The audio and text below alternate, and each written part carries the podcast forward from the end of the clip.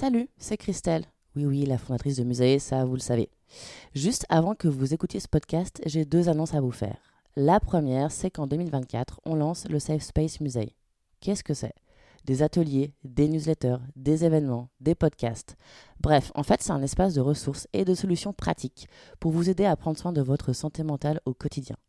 Les deux premières thématiques qu'on va aborder, ça va être les TCA et la dépression. Et pour vous proposer une information vérifiée, accessible et utile au quotidien, on s'est associé à deux personnes clés de la communauté scientifique. La première, c'est Michael Worm-Herminger, chercheur, enseignant, auteur et producteur du podcast Les mots bleus. Michael, vous l'avez déjà entendu sur le musée. Et la seconde personne, c'est le docteur Astrid Chevance, psychiatre, docteur en santé publique et porteuse du projet de recherche Compare Dépression. Alors pour retrouver toutes les infos sur Safe Space, allez sur musée-tomorrow.com. Et hop, attendez, la deuxième nouvelle, c'est que pour aller plus loin dans notre engagement en faveur de la santé mentale, on a décidé de soutenir la recherche scientifique publique sur la dépression. Alors si vous vivez ou avez vécu une dépression, votre témoignage peut changer la donne et peut contribuer à faire avancer la recherche. Pour ça, rejoignez Compare, la communauté de patients pour la recherche sur compare.aphp.fr. Allez, je vous laisse. Bonne écoute.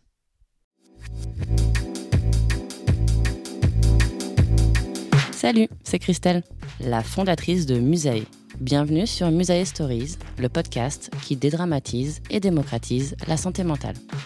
Ce que je veux faire ici, c'est partager un point de vue holistique, décomplexé, accessible à toutes et tous sur la santé mentale.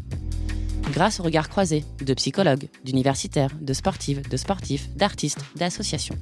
Musae Stories est un porte-voix pour les personnes engagées et touchées par la santé mentale, car prendre soin de notre santé mentale est un engagement durable et citoyen.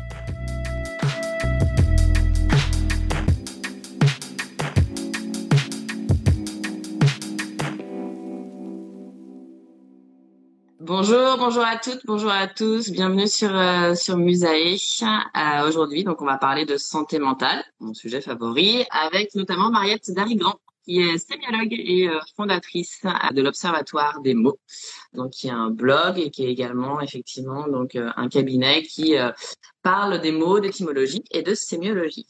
Et on va également accueillir Marie Robert de Philosophie Sexy, qui est un podcast qui euh, démocratise euh, la philo, qui la rend accessible, qui est également un compte Instagram où elle publie un billet, euh, un billet tous les matins pour explorer une notion, une émotion, un ressenti avec avec le regard croisé de, de philosophes et puis le, regard aussi de, Marie qui rend accessible des notions qui peuvent parfois nous paraître un peu un peu invitables. Et aujourd'hui, je suis euh, ravie en fait du coup d'avoir deux regards, un regard philosophique avec toi, euh, Marie, euh, donc créatrice du, euh, du, podcast et du compte Instagram Philosophie Sexy, entre autres, hein, parce que tu as plusieurs activités. Oui, effectivement, euh, celle-ci, ouais. les, plus, les plus pertinentes. Et euh, également avec toi, Mariette, donc euh, qui est sémiologue. Alors, je pense qu'on va peut-être faire un, un, un rapide, un, une rapide définition parce que c'est quoi en fait la sémiologie Déjà, effectivement, parce que là, on parle de, de mots valises. Donc, commençons déjà par définir qui fait quoi. donc, alors, Mariette, c'est quoi la sémiologie pour euh, les non avertis bah, Dans sémiologie, on entend signe en fait. Euh, hein, euh, voilà, donc c'est je dirais pas une science, moi je me définirais vraiment pas comme scientifique, mais c'est une méthode de lecture pour moi de la société dans laquelle nous vivons à travers son langage, donc ses mots, ses images, ses représentations, voilà. Donc euh, ça peut être académique. Moi, je donne quelques cours euh, comme ça à la fac aux étudiants qui vont se lancer dans le métier d'édition, parce que le livre est un logique génial. Mais euh, je, je, suis consultante, donc je travaille avec euh, bah, sur des discours de marque ou des discours parfois euh, plus sociopolitiques. Voilà, et à partir de ça, je fais des articles, des, des bouquins, euh, des, des, des, je participe à des groupes de travail. Et c'est passionnant aujourd'hui parce que, comme tu le disais, on vit dans une société très bavarde et qui crée beaucoup de langage. Et c'est pas trop ce que ça. Au bout d'un moment, c'est ça prolifère. Et puis, on ne sait plus ce que ça veut dire. Voilà. Donc, c'est bien de retourner un peu euh, dans, le, dans la valeur des mots. C'est ce que j'essaye de défendre. Ok, de retourner effectivement à, à, la racine des mots. Et moi, je trouvais ça aussi intéressant d'avoir ton regard, Marie, Est-ce que tu peux nous dire effectivement, c'est quoi ton approche de, de, la philosophie, notamment avec tout ce que tu fais sur philosophie sexy? Alors oui, e, effectivement, il y, a, il, y a, y, a, mon approche de la philo, mais juste pour rebondir sur ce que, ce que disait Mariette, ce qui est intéressant, c'est justement de compléter nos deux disciplines parce que la philo a déjà besoin de s'accorder sur le langage pour ensuite analyser, définir, conceptualiser et créer des systèmes. Et en fait, justement, moi, j'ai beaucoup travaillé en philosophie du langage, notamment euh, sur le cercle de Vienne, enfin sur différents courants, qui ont eu à cœur déjà de poser cette question simple, de simple mais infiniment complexe, de de quoi parlons-nous? Euh, Si j'emploie le mot euh, amour, sans doute que là, nous sommes sans actuellement en train de regarder ce live, sans doute que nous aurons tous une définition différente. Et du coup, je peux élaborer des systèmes, réfléchir, analyser, faire des dissertes ou conceptualiser. Bah, si je sais même pas de quoi je parle, et c'est vraiment euh, ça l'enjeu, et c'est pour ça que la sémiologie et la philosophie, pour moi, ont besoin de travailler main dans la main pour ne pas construire en fait des discours complètement creux. Ça ne veut pas dire mmh. ne pas parler, ça ne veut pas dire se censurer, ça veut juste dire mettons-nous d'accord. Et un de mes philosophes euh, favoris, qui s'appelle Ludwig Wittgenstein, qui a beaucoup travaillé en philosophie euh, du langage et notamment à la définition du sens et du non-sens, a cette phrase toujours intéressante euh, Ce dont on ne peut parler, il faut le taire. Alors, ça ne veut pas dire mmh. qu'on ne peut pas le penser, ça ne veut pas dire qu'on ne peut pas le ressentir, mais ça veut dire que pour construire du collectif et pour mettre en commun, eh il faut déjà savoir quels sont les mots, quelle définition nous donnons aux mots que nous utilisons. Et en fait, c'est un problème éminemment complexe. On le voit dans la société actuelle. C'est juste que parfois, on a des conflits, des désaccords, ou alors au contraire du vide, simplement parce qu'on ne sait pas trop, euh, bah, on sait, sait pas trop ce qu'on raconte. Donc euh, ça, voilà, c'est déjà euh, indispensable. Quant à mon approche de la philo, j'ai la conviction juste qu'elle est nécessaire dans le quotidien.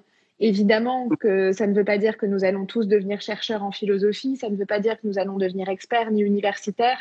En revanche, je crois que de tout temps, mais depuis euh, évidemment euh, des siècles, mais encore plus aujourd'hui parce que nous sommes face à des couches et des couches de complexité, eh bien, il est indispensable que même euh, sans prétendre être philosophe, nous prenions ce mouvement de recul pour dire qu'est-ce que je raconte, qu'est-ce que je suis en train de faire, pourquoi je le fais? Et où je vais? Donc de revenir vraiment à, euh, on, entend, on, entend, beaucoup le mot ancrage qui pareil est un peu galvaudé, mais de revenir à juste une analyse en fait de, de, nos actions euh, et de, de, ce que nous projetons. Donc euh, effectivement, j'avais à cœur de remettre de la philosophie dans le quotidien. C'est un peu le fameux pas de côté dont tu parles en intro de, ton podcast et prendre le temps effectivement de savoir de, de quoi on parle. de décortiquer. Tout à fait. Et c'est un peu ce qu'on a fait aussi ensemble, Mariette, à l'Institut des futurs souhaitables. C'est comme ça qu'on s'est rencontrés avec euh, avec euh, Mariette. Euh, où pareil, l'idée c'est de faire un pas de côté et de prendre le temps euh, de s'interroger sur le monde qui nous entoure, sur les gens qui nous entourent et sur la façon dont on s'adresse en fait effectivement effectivement à eux. Et c'est vrai que la santé mentale, euh, c'est un sujet pour le coup dont on commence vraiment à beaucoup entendre parler, notamment avec le Covid. Oui, moi je dis le Covid. Je sais que je le dis à chaque live, mais non, je dis le Covid. dans ce cas-là. Restons neutres. Ok. Et c'est vrai que le, enfin, le Covid a mis un coup de projecteur finalement sur euh, sur la santé mentale, mais c'est pas pour autant euh, qu'on sait euh, de quoi il en retourne. Et en fait, moi, j'avais à cœur aussi d'aborder ce sujet parce que pour le coup, je m'informe sur différents types de médias, autant euh, autant en France qu'à l'étranger, et j'avais l'impression que notamment en le, dans les pays anglo-saxons, ils étaient beaucoup plus à l'aise en fait euh, avec euh, avec ce terme, avec différentes approches, etc. Et en fouillant un peu, en préparant ce, ce live, c'est vrai qu'en fait, depuis après la Seconde Guerre mondiale, finalement, dans le milieu anglo-saxon, finalement, la santé mentale est devenue holistique. C'est-à-dire qu'on a fait une, une discipline avec, voilà, on en parle d'un point de vue euh, des institutions, d'un point de vue médical, on en parle aussi dans les assos, on en parle dans les médias, et donc du coup, ça fait que, du coup, ça un ancrage culturel, pour revenir sur le terme ancrage dont, tu parlais, Marie. Alors qu'en France, ben, on a une approche, enfin, on, on a eu pendant très longtemps, euh, j'ai ce sentiment, une approche très hygiéniste, c'est-à-dire que la santé mentale en fait se définissait par opposition à, euh, à euh, bah, bien, pas bien, fonctionnement, dysfonctionnement, euh, trouble du comportement ou pas. Mais on bah, n'avait pas en fait une vision un peu plus un peu plus globale. Et du coup, moi, j'aimerais bien qu'on revienne avec vous sur euh, l'étymologie en fait du, du terme santé mentale, d'où ça vient et comment ça se fait effectivement qu'on a plusieurs approches par rapport, par rapport à ce terme-là bah, Là-dessus, je, je, je, je, commence, Marie, tu me... Oui, bien sûr. Alors, avant d'aller à l'étymologie, il faut bien regarder qu'en effet, c'est un concept américain. C'est un concept qui est culture, qui est à la fois extrêmement positiviste et positive, et donc il y a tout ce, cette dynamique de, du progrès, de l'amélioration, bettering the world, etc., américains qui sont remarquables et qui sont très intéressants pour nous, et en même temps quelque chose euh, qui est naïf hein, d'une certaine façon, voire un peu autoritaire. C'est-à-dire que quand on parle de santé mentale, c'est l'équivalent de mental health.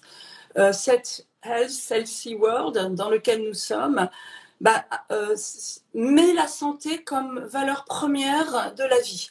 Il s'agit d'abord d'être sain. Voilà, sain. Hein. Le, le, jeu de mots a été souvent fait en français, sain, S-A-I-N, S-A-I-N-T.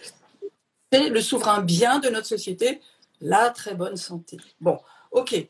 Alors, cet énoncé santé mentale, cette expression, pour moi, relève exactement de cet esprit, à la fois très positif, c'est intéressant, mais qui, de manière autoritaire, en quelque sorte, nous oblige à être en parfaite santé selon les critères du moment. Selon les critères de qui Venus de qui bah, Du monde médical. Hein, euh, on y est dans le monde médical depuis un an et demi. Là. On voit bien l'autorité de la parole médicale. Il y a des vérités tout le temps en, matière de langage et de sciences humaines, en tout cas pour ce qui concerne la sémiologie, il y a cette phrase de Barthes qui est pour moi géniale, qui est là où il y a du langage, il n'y a pas de vérité. Ça veut pas dire mmh. Ça veut dire des images, des imaginaires, notre créativité, notre réactivité au message. Quand tu me dis, euh, Christelle, santé mentale, ouais. je me sens construite, hein, en termes de, le discours, fait de moi quelqu'un qui peut-être est malade sur le plan mmh. mental. C'est ça que ça fait d'abord. Donc les Américains, ils ont tout en stock pour nous guérir, mais on considère, hein, je fais allusion au DSM, au, fameux dictionnaire de la santé euh, mentale de, de, la, de la psychiatrie américaine, qui nous influence énormément, mais en quelque sorte, ils ont tout en stock en, en termes de symptômes. Est-ce que tu es anxieuse? Est-ce que tu es hypersensible? Est-ce que tu serais pas un peu autistique Asperger, là, avec ton intelligence euh, alternative, etc. Je dirais, why not hein, Pourquoi pas, après tout Et puis surtout qu'ils ont, ils sont problem solving, donc il y a la solution à tout symptôme. Mais la question, là c'est une question philosophique, est-ce que l'être humain hein, est réductible à en quelque sorte un stock et un stock de choses à soigner Hein, de problèmes à résoudre? Et là, pour moi, l'image, la métaphore, c'est le linéaire du supermarché, en quelque sorte. Il y a tout. Je vais...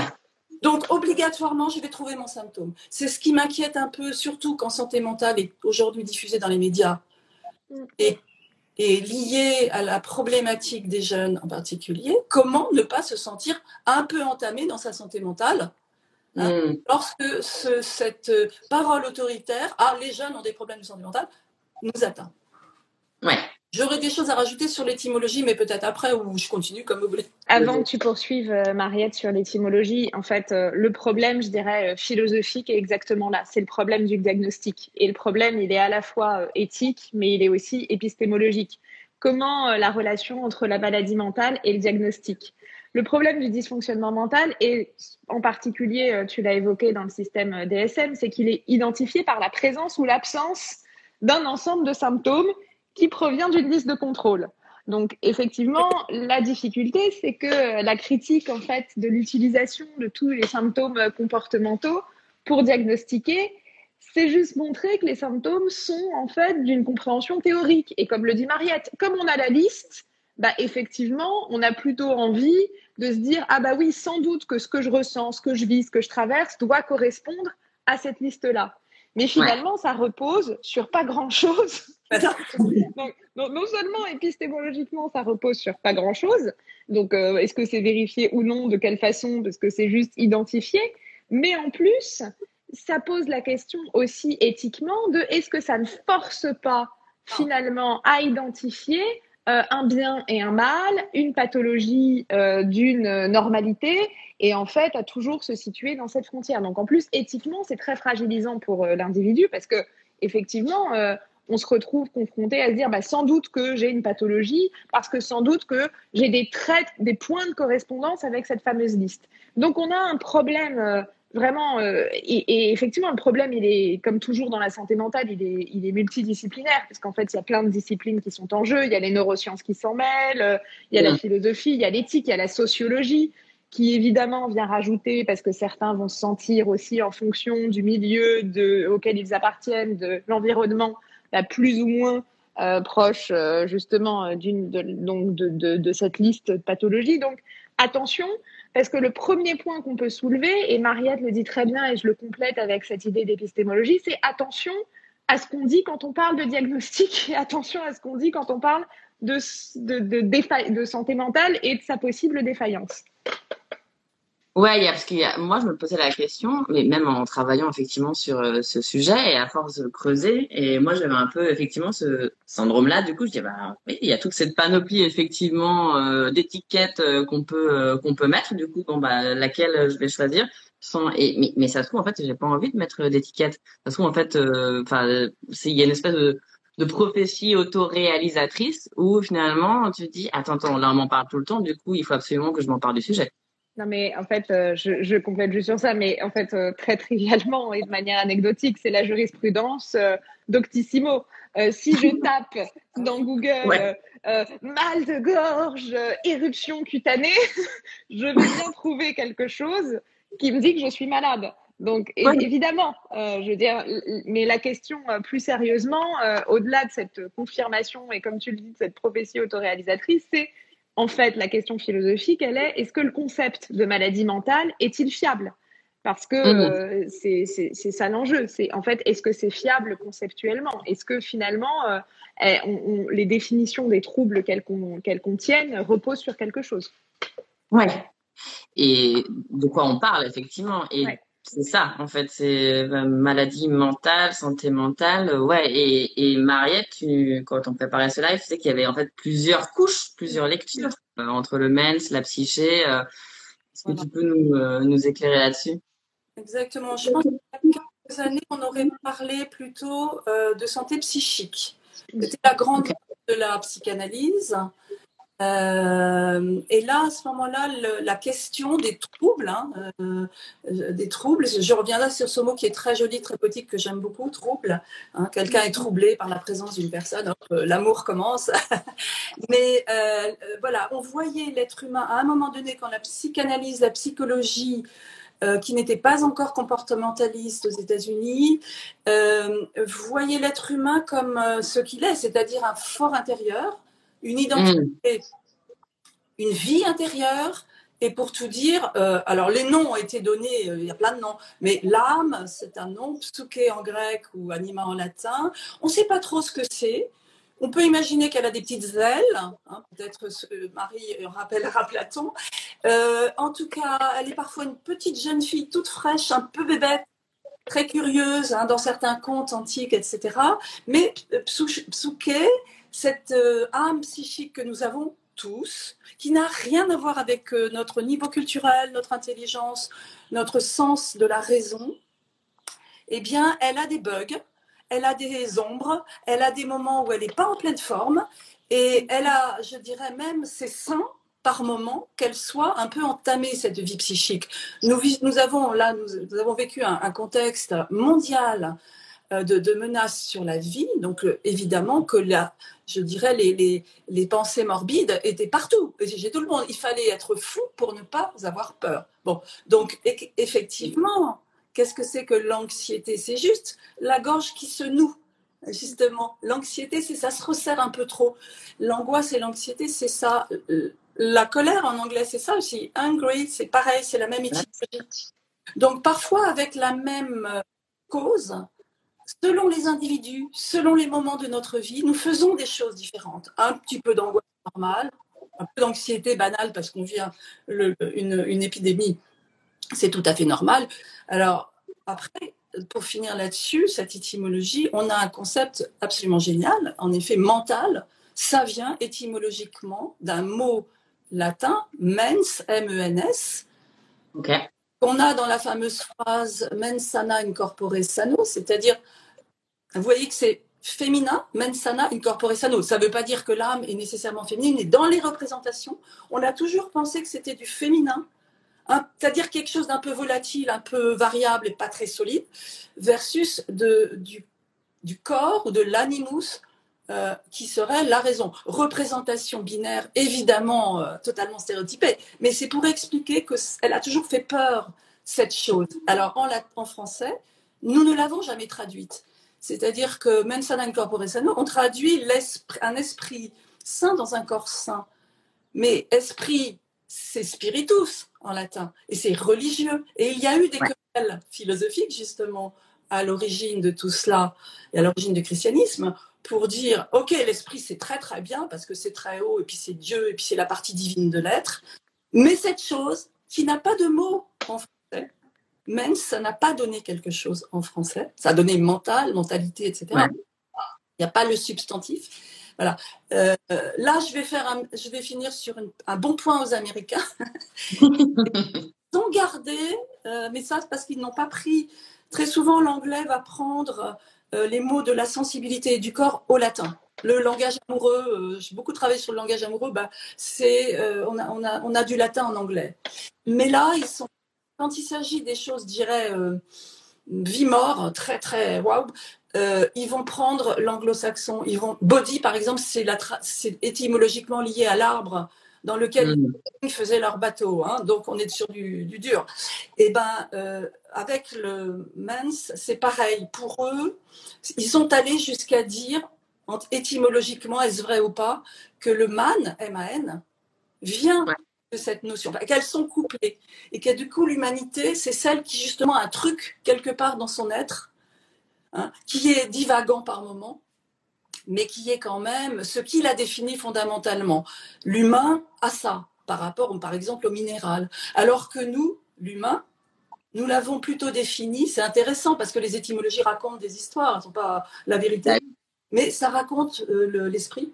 eh bien, nous, humanus, nous le couplons avec humus, avec le sol, l'humus, tandis que le deus, il est tout en haut. Donc, c'est ça qui est important, la force de, l'humain mental.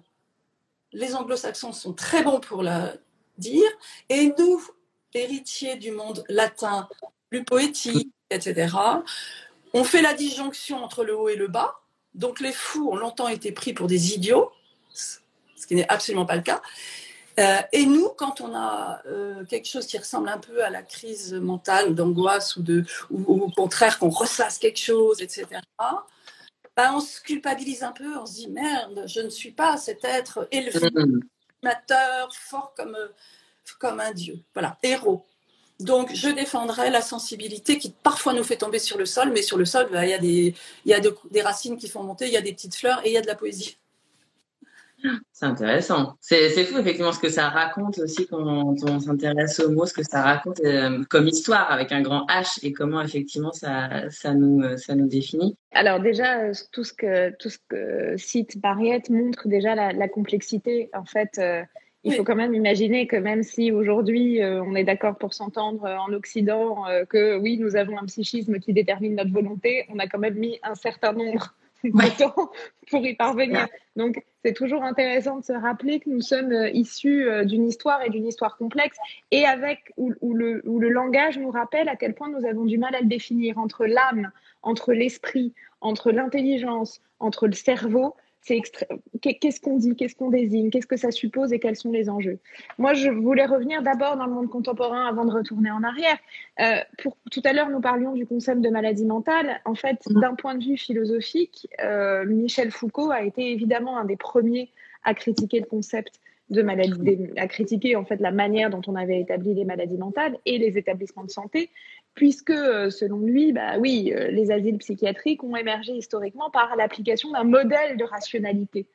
Euh, il y aurait un modèle de rationalité et qui privilégierait les individus au pouvoir et auquel il faudrait coller.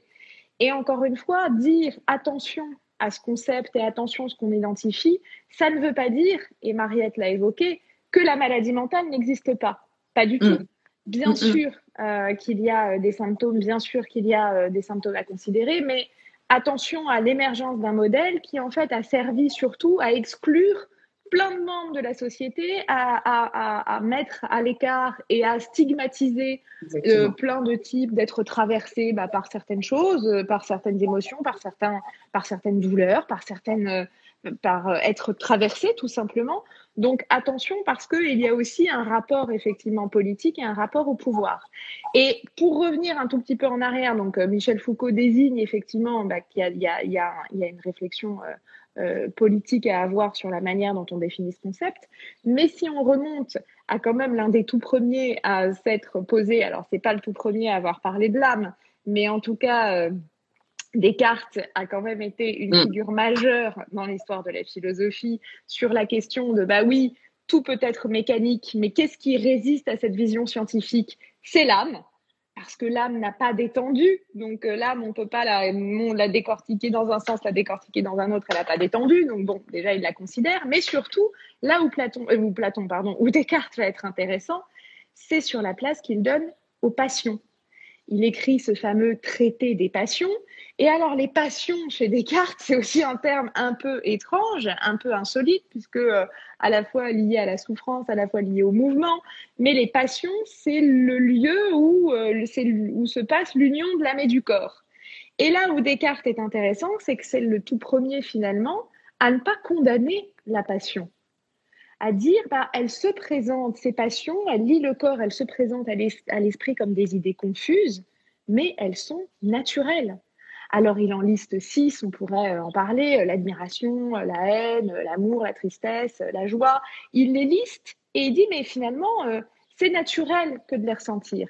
Et je crois que parfois ce qu'on appelle, et là je reviens et je rejoins totalement Mariette, notamment chez les adolescents, où, parfois on est un, peu peut-être un peu plus submergé justement par ces passions, où on a l'impression qu'on n'est pas normal parce qu'on les ressent.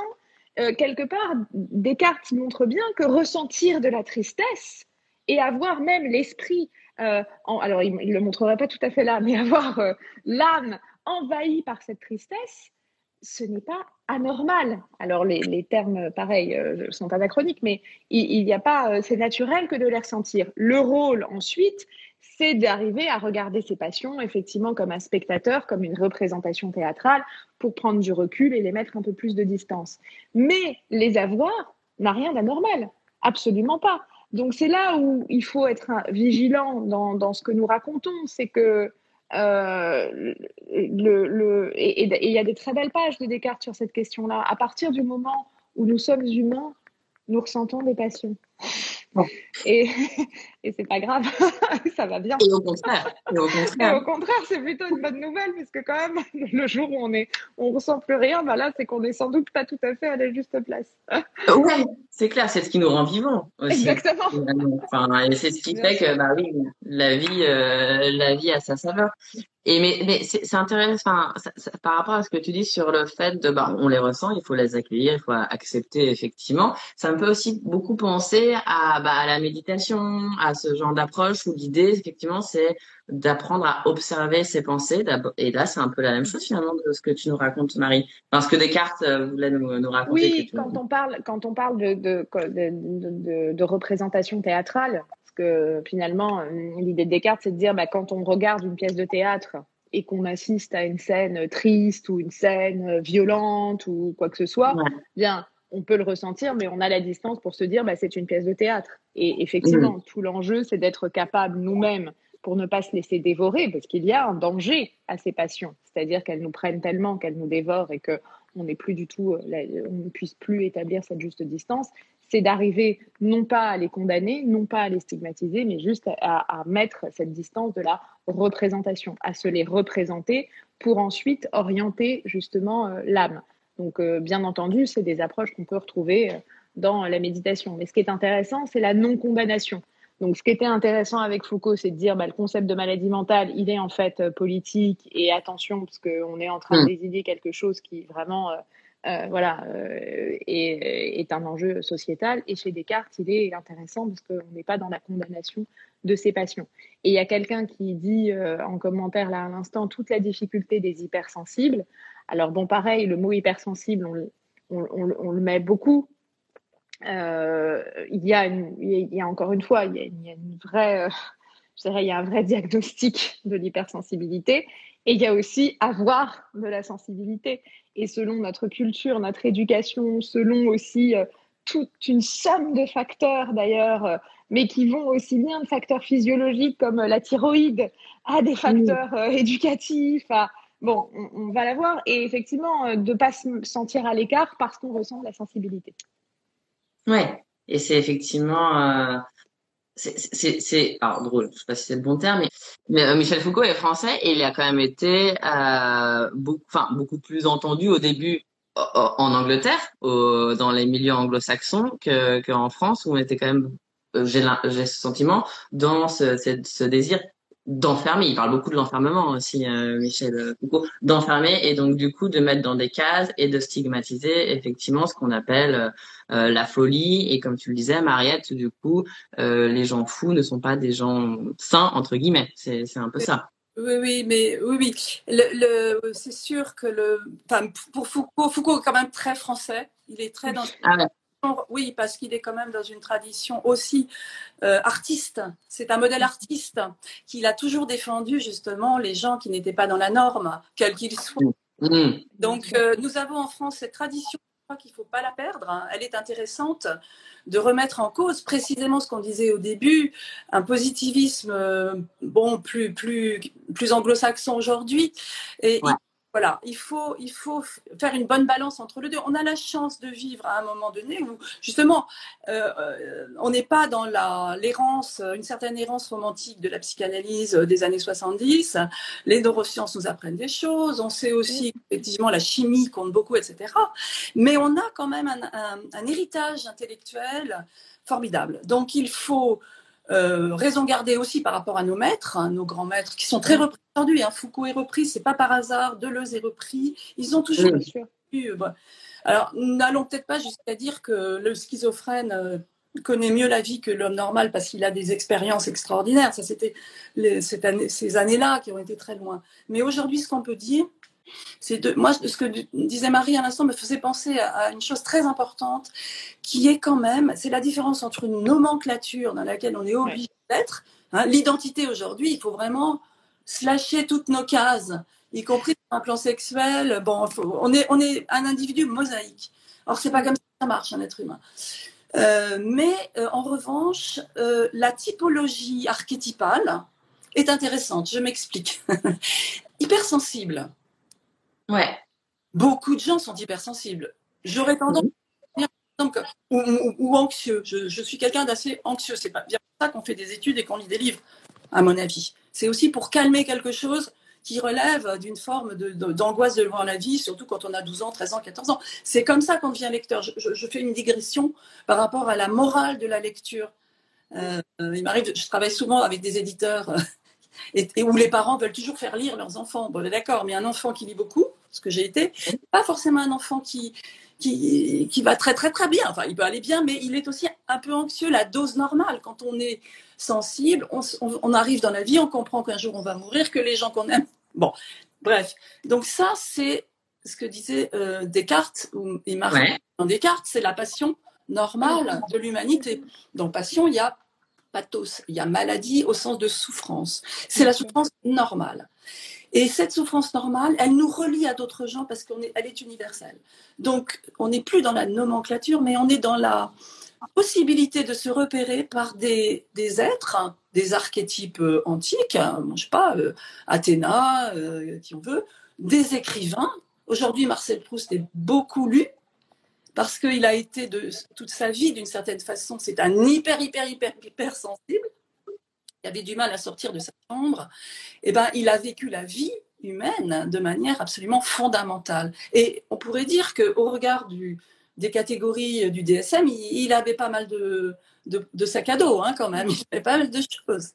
Mais il a fait une œuvre de génie qui aussi a sa gaieté, qui aussi a sa vitalité.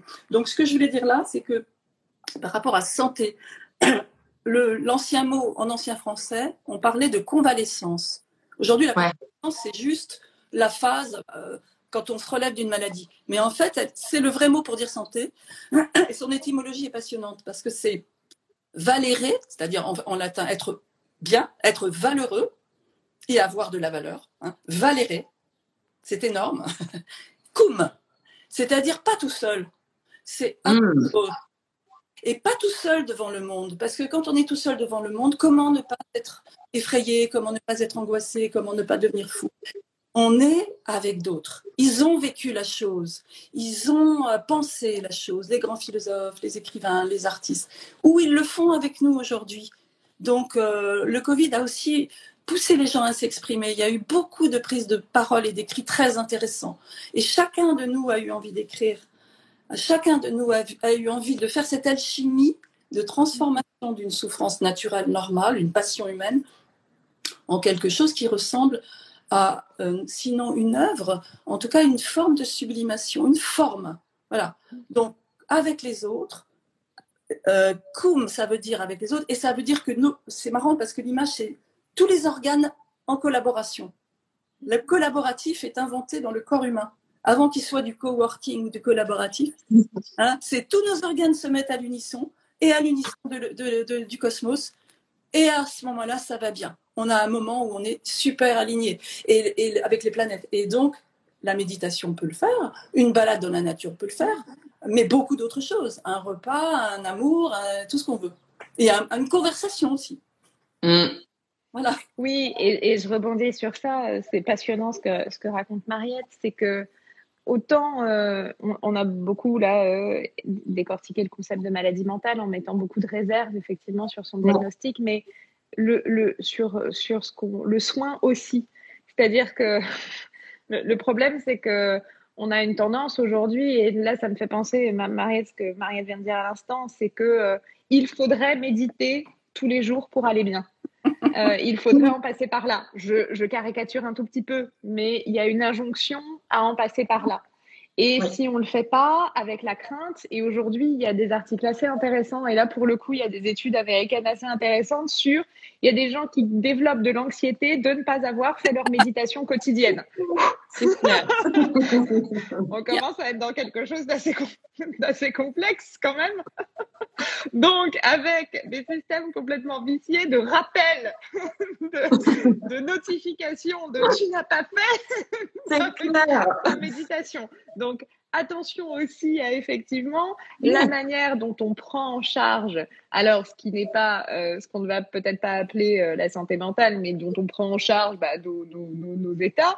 Euh, il n'y a pas une seule et unique en fait possibilité pour justement mettre de la distance ou l'apaiser. La méditation en est une, mais effectivement il y en a plein d'autres. Et finalement, si l'idée c'est euh, d'être euh, en, résonance avec soi, euh, à se sentir apaisé, à se sentir en lien avec les éléments, en lien avec les gens qui nous entourent, bah effectivement, aller dîner avec des gens qu'on aime, c'est quand même aussi une possibilité formidable.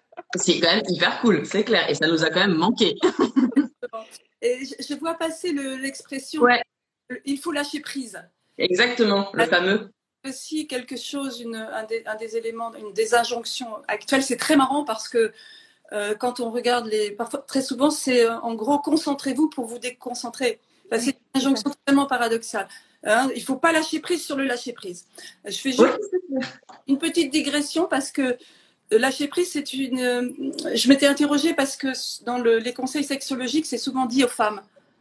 Hein. C'est-à-dire, il faut lâcher prise. Vous avez tout maîtrisé dans la journée, mais euh, dans votre lit, vous, il faut lâcher prise. C'est pas possible, disent-elles. Et donc, euh, juste un truc, c'est que le lâcher prise, c'est une image de la, de la chasse à cour. On, lâche les oiseaux de proie. Ça n'a rien de terriblement intime, ni de terriblement, euh, euh, comment dire, amoureux, on va dire. Alors que le, le terme, le terme très ancien et ça a un rapport avec notre sujet, c'est euh, s'abandonner. Ça, s'abandonner dans les bras de quelqu'un. Ouais. Avoir assez de confiance, s'abandonner. C'est pareil. Mm. L'émotion aussi, on peut s'abandonner. Bon, bah, je vais disjoncter pendant quelques heures, mais je m'abandonne à l'émotion. Peut-être que je vais vivre une surprise de moi-même formidable. Et ça n'est pas complètement un parce que l'abandon, le banc de abandon, c'est la loi là aussi en français du Nord. Et, c'est ce qu'on a quand on se marie, publier les bons. Oui. Donc, s'abonner à quelque chose avec des filets, je dirais. Hein, c'est pas faire la, c'est encore une fois, c'est pas faire l'apologie de la folie. Ça, c'est fini, c'est derrière nous et heureusement, ça a donné des œuvres intéressantes. Mais aujourd'hui, on peut faire quelque chose d'intéressant qui est ouvrir aux émotions, au pathos euh, normal de la vie, mais avec quand même quelques guidelines, hein, quand même, on sait à peu près un peu, et on peut s'interroger. Peut-être que quand même, là, je suis peut-être un peu trop, trop déprimée. Euh, je veux un peu aller voir. Et là, l'échimie est intéressante. Hein, on ne va pas non plus faire euh, tout, penser que notre esprit va nous soigner si on se concentre. Non, parfois on a besoin de béquilles, on a besoin d'aide, on a besoin d'autres, on a besoin de recettes diverses et variées à condition de ne pas mettre notre santé physique euh, trop en, danger. Mais à mon avis, là je porte un jugement moral, mais je pense que, euh, comme dirait l'autre, c'est un métier, le dur métier de vivre. Hein. c'est quand même un métier, ça va durer longtemps maintenant. Donc, nous avons droit à quelques euh, petites béquilles sur le chemin de la santé mentale. Et, cette idée, euh, d'abandon qui, est magnifique parce qu'effectivement, pareil, lâcher prise et, l'expression étant tellement connotée et tellement employée. Euh, alors moi, j'y préfère le laisser venir, comme dit Paul Ricoeur, qui je trouve en plus euh, avec la même idée d'abandon. Mais du coup, cette idée en plus incite à réfléchir plus à quel est le cadre qui nous sécurise Et le cadre qui nous sécurise, c'est aussi justement le cadre de nos besoins est plus intéressant que forcer ce lâcher prise qui, en plus, non seulement euh, l'expression n'est pas évidente, mais en plus, euh, à quoi ça correspond, euh, qu'est-ce qu'on fait. Et puis généralement, les personnes à qui on le dit bah, peuvent pas du tout l'être, parce que précisément, c'est bien ça qui fait tension. C'est plutôt décentrer et sécuriser le cadre. Et là, ça me fait penser à quelque chose qu'on travaille beaucoup dans l'éducation, et notamment d'ailleurs dans l'éducation Montessori, on dit beaucoup, c'est la liberté dans un cadre.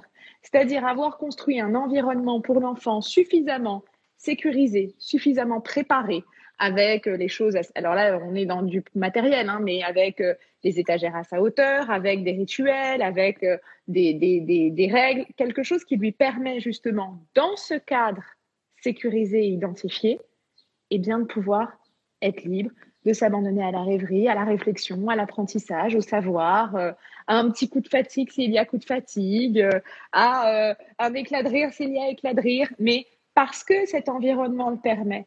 Si on ne pense pas à l'environnement, si on ne pense pas les besoins, si on ne pense pas le reste, comment forcer euh, le, lâcher prise C'est tout à fait contre-intuitif en plus, donc euh, ça, enfin, on est encore plus et on génère encore plus de, de culpabilité, euh, de manque de confiance, etc. Oui, en fait, effectivement, on est, on interagit dans, dans un écosystème. On interagit effectivement bah, avec nous-mêmes, qui est déjà un écosystème, et ensuite effectivement avec euh, avec l'extérieur. D'où, d'où, enfin, moi j'aime bien effectivement l'approche holistique, même si c'est devenu aussi un mot galvaudé, hein, holistique, j'en, j'en ai bien bien conscience. Mais voilà, c'est de replacer effectivement le sujet, peu importe lequel, dans son environnement. Et il y a souvent aussi quelque chose j'ai lu récemment euh, enfin plusieurs euh, ouvrages etc sur voilà, quand on s'intéresse à sa santé mentale à son bien-être mental parce qu'on peut aussi le, définir plus euh, d'un point de vue du, du bien-être ça peut être parfois taxé d'individualisme mmh. et alors que bah, moi j'ai le sentiment que à part vu qu'on parle d'écosystème et qu'on interagit dans, dans un monde avec différents types d'individualité à partir du moment où tu es bien avec toi-même, c'est ce qui te permet en fait d'être bien avec la communauté. Et c'est d'ailleurs la définition en fait de, de l'OMS hein, sur la santé mentale qui, elle, la définit comme étant un état de bien-être qui nous permet bah, de travailler, de se réaliser et également euh, d'interagir avec la communauté pour le collectif. Et c'est vrai que ça fait partie des objectifs de développement durable, hein, la santé mentale de, euh, des 17 ODD que l'ONU a, a fixé. Et c'est vrai qu'on a souvent tendance à le voir d'un point de vue un peu individualiste, alors qu'à mon sens, c'est pas c'est pas que ça. Je sais pas ce que vous en pensez d'un point de vue euh, sémiologique et philosophique, mais c'est pour moi la santé mentale et le bien-être mental peut être collectif et, euh, et, et nécessaire pour le collectif. Moi, je, moi, je dirais un truc, c'est qu'il faut je, je, m'inscris vraiment en faux contre une vision mécaniste. Mm. Hein, c'est-à-dire, on commence par s'aimer soi, puis un jour, on aimera les autres. Ouais. Or, c'est pas comme ça que ça se fait. Ça se fait. Les expériences qui ont été faites sur les nourrissons, par exemple, Pourquoi un nourrisson C'est intéressant. Il accepte de téter le sein de sa mère ou le biberon? C'est un effort qu'on lui demande. Il, mm-hmm. Il, arrive au monde, eh ben, on lui demande déjà pour commencer un travail. Ça a été bien montré par le sociologue Richard Sedet. Il prend ça comme exemple de, de, justement de besoin humain, de collaboration. Pour lui, c'est la métaphore même de ce que nous faisons. Et donc, euh, tout de suite, pour l'être humain, il y a de l'autre. Tout de suite, tout de suite. Mmh. Mmh. Et donc, si sa mère ou son père, ceux qui sont là pour l'accueillir, ne lui prodigue pas de l'amour de facto depuis le début, comment pourra-t-il s'aimer? Les enfants euh, qui ne vont pas bien, c'est ça qu'ils disent. Donc, il faut dire aux gens, vous allez commencer par vous trouver, ah, vous, êtes, euh, vous pensez que vous êtes euh, quelqu'un de sans intérêt, sans valeur, machin, machin, mais si, regardez-vous, vous avez un gros potentiel. Ce genre de discours, à mon avis, très artificiel, euh, emprunté au, management, au code de l'entreprise, fait de vous quelqu'un qui, qui parle en termes de CV. Vous n'avez plus quelqu'un de... Hein vous avez plus en face de vous quelqu'un qui dit, c'est quand même pas toujours facile la vie, euh, mais il y a des surprises magnifiques. Vous avez quelqu'un qui vous fait la vente. Et moi, j'ai remarqué de manière empirique que les très jeunes, parce que quand ils font des écoles de commerce ou autre, on leur bourre le mot avec ça, mm. ils sont des narcisses au pied d'argile. À la moindre épreuve, c'est terrible. Ils, sont, ils sont en pleurs. Donc, euh, non, l'être humain ne peut pas se fortifier. Euh, si d'abord il n'a pas eu son quantum d'amour, il faut qu'il y ait ça quand même, il n'y a pas à tortiller. Et ensuite, éventuellement, on s'aime soi-même. Voilà. Hmm. Et ça commence pas par soi. Très franchement, je ne hmm. commence pas par, euh, par soi. Et, et citer Paul Ricoeur, il y, a quand même des pages extraordinaires sur cette question-là chez Ricoeur. Hein, et donc, c'est à reprendre ce type de pensée. Oui, et, et en plus, euh, pareil, il y a toujours l'idée d'une d'une méthode. C'est-à-dire, encore une fois, exactement comme pour le lâcher prise, il y aurait l'idée de bah, si j'arrive à me faire X compliments ou si j'arrive euh, à euh, me regarder dans la glace et euh, me faire des compliments, alors ça va se mettre en place. Et encore une fois, c'est non seulement nier la complexité aussi de nos rapports, de ce qu'on porte, et en plus, c'est à nouveau, parce que c'est toujours le chemin inverse, en fait, toutes ces méthodes qui veulent nous libérer ou en tout cas nous permettre d'aller mieux, finalement se retrouvent très, très culpabilisantes. Je parlais de la méditation, nous parlions mm. du lâcher prise, nous parlons de s'aimer euh, soi-même. Alors en plus, bon, qu'est-ce que ça veut dire soi-même? À quel moment? À quoi ça correspond? Qu'est-ce que c'est qu'être soi-même? Est-ce qu'il y aurait euh, une couche, un moment où ah bah oui, là c'est vraiment moi? Totalement. Bon ça, j'en, je sais pas trop trop quand même. Donc évidemment, euh, et c'est encore plus culpabilisant parce qu'au bout d'un moment, bah, de tout de même, on n'y arrive pas et donc on se sent encore moins bien. Ça ne veut pas dire qu'on peut pas effectivement s'exercer à effectivement ce que nous disions et euh, considérer nos besoins, euh, faire en sorte euh, d'aménager des espaces dans lesquels on se sent bien. Ça ne veut pas du tout dire que tout est à déconstruire et que c'est foutu parce qu'on n'a pas été aimé, qu'on a eu des parents qui n'étaient pas terribles. Bien sûr que non. Mais évidemment que toutes ces méthodes un peu figées sont encore plus complexes à vivre. C'est pour ça que je dis, ça ne veut pas dire, parce que quelqu'un nous dit finalement, il n'y a rien à faire pour aller mieux. Alors non, justement, je ne voulais pas en arriver là. Non, non, mais justement, c'est là où le, la parole de l'autre, parce qu'en général, quand on voit quand même qu'il y a une parole de l'autre qui a été blessante, qui a été dure, qui a, hein, voilà, qui, donc c'est là où il faut prendre la distance dont on parlait au début et décrypter. Donc, euh, s'interroger, euh, j'ai cru à ce qu'on m'a dit ou c'est une déconstruction de son de, ce qui a été posé sur nous qui fait ce moi euh, parfois insupportable un gros euh, fardeau euh, qu'il faut faire même si on se lance pas dans une psychanalyse de 20 ans. Un petit travail de décryptage de part est toujours très intéressante euh, après, peut-être une, remarque sur l'estime, parce que bon, parmi les mots galvaudés qui circulent, il y a cette histoire d'estime de, soi. Et là, j'avoue que je, je, sauverai la formule, peut-être justement parce que c'est moins complexe, c'est plus concret que l'amour. L'amour, euh, c'est un mystère. Et l'estime, hein, estimer une, euh, un, métrage, c'est compter. C'est le, le, terme de méthode qu'a employé Marie qui m'y a fait penser. On peut faire ces petits pas quand on vers plus d'estime. On s'estime, on se mesure. Bon, ben, aujourd'hui, par exemple, euh, euh, j'ai pas réussi, euh, euh, je sais pas, à faire 100 mètres à la piscine, je m'arrête à 90, je sais pas, n'importe quoi. Et ça, évidemment, par métaphore, sur tout ce qu'on n'arrive pas à faire encore dans notre vie et qui rend l'avenir intéressant. bon, voilà, s'estimer au double sens de se prendre la mesure de soi avec pas mal de lucidité, mais s'ouvrir des espaces de progrès, ça, je trouve ça intéressant. Et dernier petit détail sur ce mot, euh, en catalan, c'est au lieu de dire euh, je t'aime, euh, on dit en espagnol c'est te quiero, je te veux. Et en catalan, c'est estime, je t'estime. Et je trouve ça très beau parce que ça instaure aussi la relation sur d'autres choses que la passion justement dont on parlait plus haut. Et d'autres critères qu'on voit arriver et qui sont peut-être plus aidants aussi parfois dans un, dans un rapport amoureux. Et, et, ça introduit aussi, à travers Je t'estime, l'idée d'une reconnaissance. Oui, absolument. Euh, bon, voilà, qui est aussi un concept passionnant euh, que traite d'ailleurs très bien Axel Honnête sur une des choses les plus nécessaires pour nous, c'est la reconnaissance. La reconnaissance juridique, la reconnaissance affective, la reconnaissance. Et ça, c'est effectivement un des premiers euh, à, à, à, mettre en place. Mais je crois, pour peut-être, en, en, fait, c'est affronter la complexité.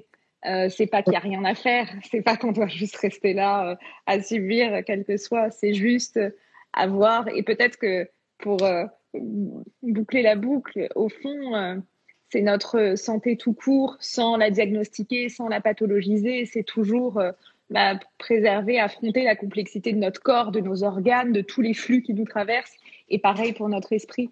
Euh, c'est avoir toujours suffisamment euh, d'analyse et de recul pour se dire attention, qu'est-ce qui se passe et qu'est-ce que j'en fais. Mm. Euh, c'est vraiment ça, ne jamais céder finalement à cette simplification, qu'elle soit pour se dire non, non, je vais très bien alors que pas du tout, ou qu'elle soit je vais très mal, je suis malade alors que pas plus. Donc c'est toujours avoir cette mise et utiliser nos capacités de raisonnement et nos capacités de déconstruction. Et ça, c'est peut-être quelque chose effectivement qui s'apprend euh, au quotidien, en fait, à déconstruire. Là, pour le coup, il y a quelque chose, alors sans que ce soit une méthode toute faite, mais, mais tous les jours, euh, à chaque moment de notre vie, se dire, attends, pourquoi? Pourquoi on m'a dit ça? Qu'est-ce que je fais? Qu'est-ce que, À quel, moment? Donc, euh, toujours ce travail de questionnement. Exactement, et, et c'est quelque chose effectivement qu'on de, qui s'apprend aussi beaucoup à l'école, effectivement avec bah notamment la philo. Bah, ouais. bah ouais. Bien sûr, évidemment avec la philo, avec la littérature, euh, avec l'art, avec la musique, etc. Et, et, c'est vrai que voilà, on revient finalement à ce pas de côté dont on parlait aussi en, en introduction, que vous nous invitez à faire avec euh, la sémiologie et, euh, et la philosophie.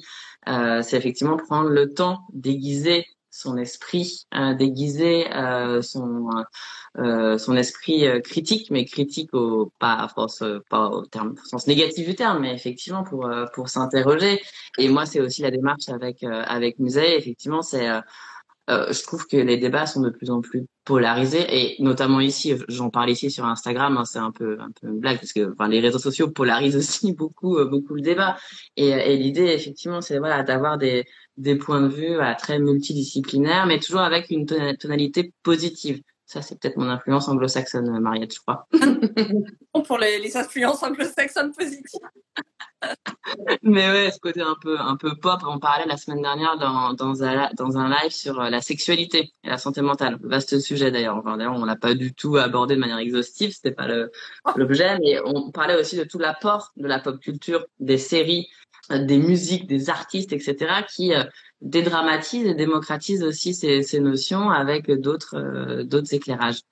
Et voilà, je voulais effectivement euh, voilà apporter ce apporter ce, ce, point de vue voilà un peu un peu positif et prendre le temps de, de faire ce pas de côté avec vous. on arrive quasiment au bout au bout effectivement de cela. En tout cas, merci beaucoup Mariette. merci, merci Mariette, c'était passionnant. Merci Christelle de nous avoir réunis merci Marie, merci d'avoir euh, d'avoir effectivement apporté cet éclairage euh, philosophique. Je suis voilà hyper contente d'avoir pu discuter avec vous. J'espère que ça vous aura été utile parce que c'est aussi euh, voilà c'est l'objectif de, des contenus muséés. Merci, merci, beaucoup. Très bonne journée. Merci à tous. Merci à vous aussi. Merci Christelle, merci Mariette. Au revoir. À, à bientôt. Retrouvez-nous sur Instagram, at Tomorrow. Si vous ressentez un mal-être psychologique, je vous recommande d'en parler avec un professionnel de la santé mentale. À très vite.